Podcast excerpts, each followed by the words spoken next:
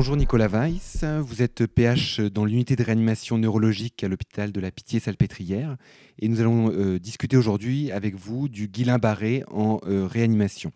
Bonjour. Alors première question, quand faut-il finalement admettre un patient euh, atteint d'un syndrome de Guillain-Barré en réanimation?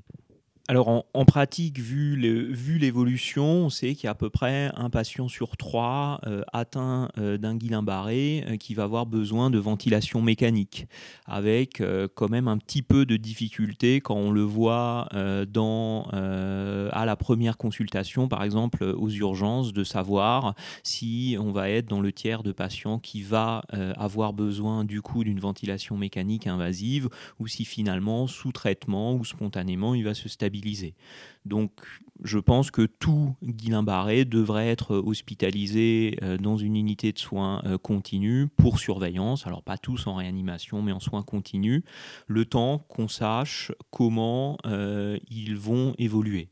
Surtout que dans le temps, euh, on parlait de formes un petit peu euh, moins graves, notamment des formes, le Miller-Fisher euh, qu'on connaît tous, avec juste l'abolition des réflexes, une ataxie proprioceptive et des troubles oculomoteurs. On pensait pendant longtemps que c'était une forme pas grave qui nécessitait peut-être même parfois pas de traitement. Bah, à l'heure actuelle, on a identifié des Guillain-Barré qui commencent de, à l'inverse et qui sont qu'on appelle des Guillain-Barré descendants ou des Miller-Fisher plus. Donc même ceux-là, bah, il faut les surveiller parce qu'ils sont à risque et on a le pronostic quelques jours après, deux, trois jours après, on commence à avoir une idée euh, pronostique. Quelle démarche clinique et paraclinique faut-il avoir chez ce type de patient? Alors, la définition euh, du Guillain-Barré, c'est une polyneuropathie euh, aiguë et elle est post-infectieuse. Euh, donc, en pratique, on va déjà à l'interrogatoire essayer de rechercher l'événement précipitant et donc la stimulation du système immunitaire. Donc en général, dans les 15 jours, on retrouve dans l'histoire, dans deux tiers des cas, une infection précédente, voies aériennes supérieures ou diarrhée principalement. Euh, plus rarement euh, une vaccination ou un autre stimuli euh, inflammatoire. Euh, et ensuite, par définition, il faut qu'entre le début des symptômes et le maximum des symptômes, on ait moins de 4 semaines. Aussi, dès lors qu'on est au-delà de 4 semaines dans l'évolution, on est dans une polyradiculonévrite subaiguë ou chronique, et donc le bilan change un peu. Le diagnostic souvent est clinique, et du coup euh, ne nécessite pas forcément d'avoir tous les éléments. Euh, vous vous rappelez que la ponction lombaire peut parfaitement être normale dans euh, la première semaine sans éliminer le diagnostic. Et souvent, on ne va pas jusqu'à refaire une deuxième ponction lombaire une semaine après pour montrer la dissociation albuminocytologique, d'autant plus qu'on aura traité les patients. Et on a besoin d'un électromyogramme qui finalement, alors qu'on a déjà admis les patients, qu'on a déjà commencé le traitement, va confirmer si on est plutôt dans une forme démyélinisante ou une forme axonale. Ça va un peu modifier peut-être le pronostic, même si on sait que le premier électromyogramme dans un Guillain-Barré est euh, classe mal les patients euh, pratiquement dans un tiers à la moitié des cas. Et si on voulait avoir le bon classement, il faudrait refaire un, un électromyogramme dans les 15 jours.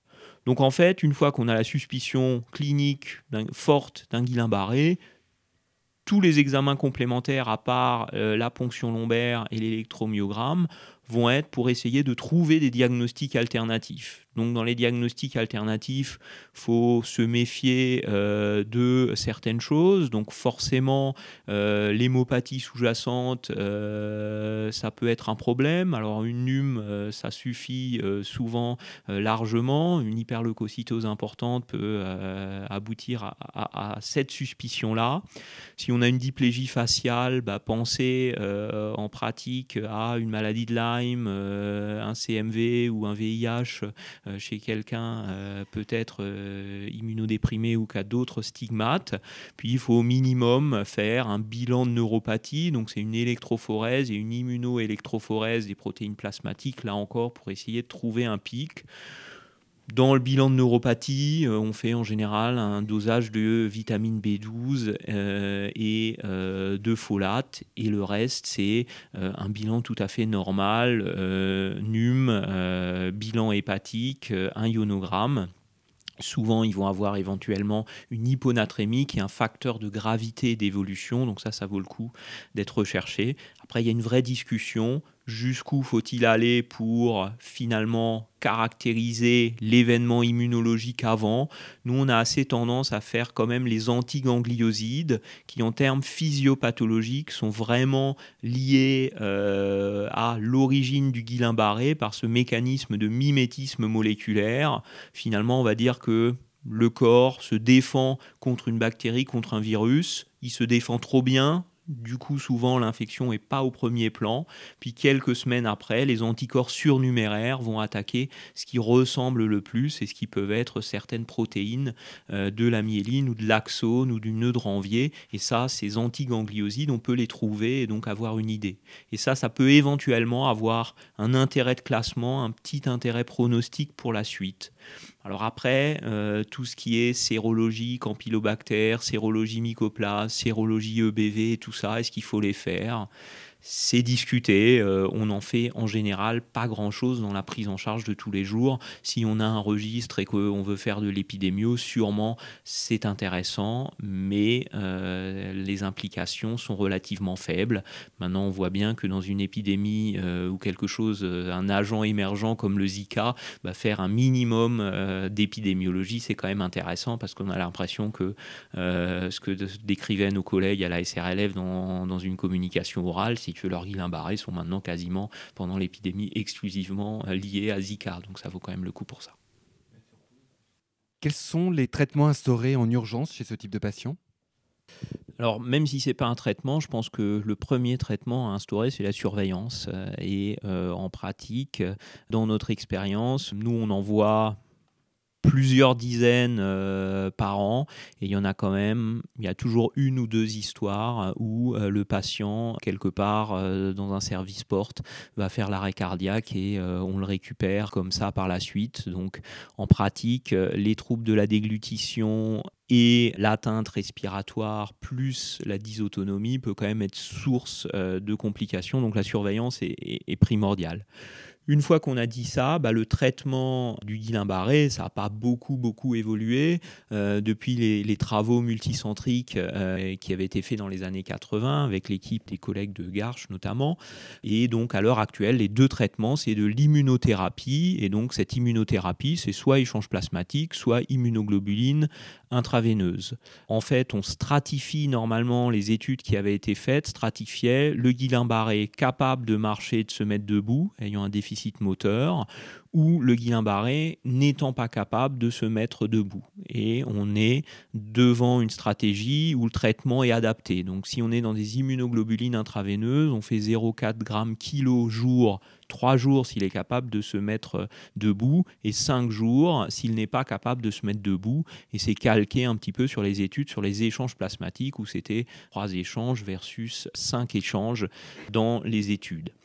Et finalement, euh, une fois qu'on a fait ce traitement-là, se pose parfois la question en combien de temps va-t-on escompter une amélioration? Est-ce qu'on retraite? À l'heure actuelle, dans notre expérience, c'est quand même extrêmement rare que ce soit fulgurant, l'amélioration. Et quand c'est fulgurant, on est probablement dans une physiopathologie très particulière. Qu'en 48 heures, les gens vont beaucoup mieux alors qu'ils étaient éventuellement classés axonaux sur l'électromyogramme, ça veut tout simplement dire qu'il y a beaucoup d'anticorps qui sont fixés à la distalité du nerf, qui créent des blocs de conduction, qui font finalement plus du tout passer l'électricité. Du coup, on a l'impression d'avoir une atteinte axonale sans potentiel d'action. Et les immunoglobulines ou les échanges lèvent ces blocs de conduction en enlevant ces anticorps. Et trois jours après, alors qu'on a intubé le malade, on va être amené éventuellement à l'extuber et se dire mais qu'est-ce qui se passe? Et du coup, ça, ça prend moins de temps. En dehors de ça, il faut souvent plusieurs semaines avant d'avoir une amélioration. Et euh, à l'heure actuelle, il n'y a pas de données sur retraiter les malades à un certain temps. Euh, le centre Erasme à Rotterdam, qui est le centre en Hollande qui regroupe tous les Guillain-Barré, a maintenant commencé une étude depuis bien longtemps et qui n'est toujours pas terminée pour savoir si à un moment donné il faut retraiter ces malades-là. La tendance est plutôt de dire non, il ne faut pas euh, les retraiter, sauf si vous doutez sur le diagnostic de polyradiculonévrite chronique. Ensuite, euh, il y a quelques traitements émergents dans l'immunothérapie. Euh, L'éculizumab est proposé, notamment dans des modèles animaux. Euh, ça pourrait bloquer la progression et donc peut-être qu'un jour on sera amené à donner ça précocement si le diagnostic est certain. Ensuite, la grande question en réanimation, c'est quand même à quel moment faut-il avoir recours à la ventilation mécanique? Et bah, la question est probablement de pas trop tôt et pas trop tard. Donc euh, si on met un traitement en place, on peut quand même escompter en 3-4 jours, stopper au moins la progression, pas forcément avoir l'amélioration, mais stopper la progression, arriver en phase de plateau. Et certains malades vont quand même pourtant euh, s'aggraver. Et on va dire qu'il y a plusieurs études. Alors une étude française euh, avec Tariq Charchar en premier auteur dans Critical Care Medicine qui euh, avait euh, montré en 2003, qui avait montré des choses assez simples. Plus euh, le temps entre l'admission et le début des symptômes de Guillain-Barré est court, plus on va avoir une probabilité importante d'intuber les malades, plus le patient va avoir des difficultés à lever les coudes du lit, plus il va avoir des difficultés à lever la tête du lit, et plus il va avoir une atteinte de la CV euh, avec une CV inférieure à 60%, et plus ça va être prédictif de ventilation mécanique. Une autre étude, là encore du groupe hollandais euh, publié par Valgaard dans Annals of Neurology en 2010, retrouve à peu près les mêmes choses avec notamment un délai très court qui suggère une progression très rapide. Pour caricaturer, toute vitesse de progression existe dans le Guillain-Barré si les premières fourmis au bout des doigts ont commencé le lundi matin, le mercredi, il y en a jusqu'à mi-jambe, et le vendredi, vous en avez jusqu'au genou, s'il n'y a pas de complications, s'il doit y avoir ventilation mécanique, c'est le mercredi ou le vendredi suivant. Par contre, si vous avez un malade qui vient et qui explique aux urgences qu'il a des fourmis au bout des orteils depuis ce matin 6 heures, que là il est midi, il a des fourmis jusqu'à l'aine, qui commence à avoir des difficultés à marcher, quand vous, vous le recevez à 15 heures parce que vous l'avez accepté dans votre USC, et qui commence à avoir des difficultés à lever les coudes, bah celui-là, vous allez très probablement avoir un intubé dans la journée ou dans les 48 heures de son admission. Donc cette pente évolutive, s'il ne vient pas s'ajouter une complication, un trouble à déglutition, une pneumonie d'inhalation, bah elle est assez fiable et ça c'est fondamental. Et moi j'aime bien le côté assez simple de, euh, du papier de Garche qui dit quelqu'un qui lève pas la tête du lit et quelqu'un qui lève pas les coudes du lit, attention celui-là il va sûrement falloir l'intuber. Si en plus vous avez la possibilité de faire une capacité vitale, c'est bien plus elle est basse, plus c'est prédictif d'une ventilation mécanique. Et sinon, ce qu'on fait souvent, c'est euh, d'essayer de les faire compter en apnée. C'est-à-dire, ils prennent une grande inspiration, puis ils comptent le plus longtemps possible en apnée. Et en fait, ce n'est pas le chiffre euh, dans l'absolu qui compte, mais c'est l'évolution avec l'aggravation progressive d'heure en heure euh, qui va donner une petite idée semi-quantitative de la capacité vitale. Et en deux mots, finalement, la place de la VNI dans le Guillain-Barré ça reste une maladie neuromusculaire avec des forts risques de troubles de la déglutition et parfois ça arrive qu'on intube les malades pas tellement sur l'atteinte respiratoire, mais vraiment sur l'atteinte bulbaire avec les troubles de la déglutition. Donc je pense qu'il n'y a pas de place réelle pour la ventilation euh, non invasive chez quelqu'un qui a un syndrome de Guillain-Barré. Pouvez-vous nous indiquer euh, trois ou quatre papiers qui, euh, selon vous, peuvent aider à mieux comprendre cette maladie? Alors, euh, je vais en citer quatre. Euh, le premier, c'est un article de revue euh, écrit par Yuki dans le New England Journal of Medicine en 2012, qui est une très bonne revue et qui fait tout le point, notamment sur la physiopathologie avec le mécanisme de mimétisme moléculaire. Les deux autres sont ceux que j'ai cités, donc euh, Tarek Charchar dans Critical Care euh, Medicine euh, en, 2003 sur quand intuber les patients avec un Guillain-Barré et l'article de Valgard dans Annals of Neurology en 2010.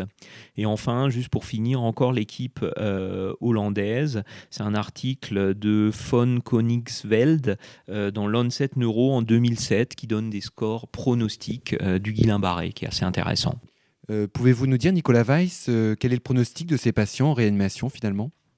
Donc le pronostic euh, du syndrome de Guillain-Barré en réanimation est excellent. Nous, on a pour habitude de dire qu'en fait, ça va être long, très long. En général, il ne faut pas s'attendre à ce qu'un patient puisse retrouver son état intérieur avant un an, mais il n'y a quasiment pas de séquelles. Et quand il y a des séquelles, c'est principalement des petites fourmis et des petites fourmis euh, qui se réveillent quand ils font une marche longue euh, avec des chaussures de rando ou des choses comme ça. Et euh, les atteintes sont vraiment inférieures à quelques pourcents des atteintes vraiment séquellaires avec des difficultés de marcher faut juste préciser toute l'importance du nursing, parce que ça arrive aussi qu'on voit des malades qui ont tout récupéré et qui finissent avec un énorme escar et euh, d'énormes euh, complications de décubitus. Et là, c'est un petit peu horrible quand ils ont tout récupéré. Euh, Nicolas Weiss, maintenant une dernière question surprise. Qu'est-ce que vous diriez à un jeune étudiant en médecine aujourd'hui pour lui donner envie de faire de la réanimation ou de la médecine intensive et réanimation? Bah que c'est finalement c'est euh, une des spécialités qui est parfaite si on si on a une petite envie de faire euh, de l'humanisme, c'est-à-dire que ça regroupe tout. On peut à la fois avoir euh, des choses extrêmement techniques, rentrer dans de la physiopathologie compliquée, de l'immuno, de la génétique, puis finalement en même temps faire des choses un petit peu plus triviales, puis en même temps on a le contact avec les malades, le contact avec les équipes. Donc c'est extrêmement polyvalent et c'est assez enrichissant.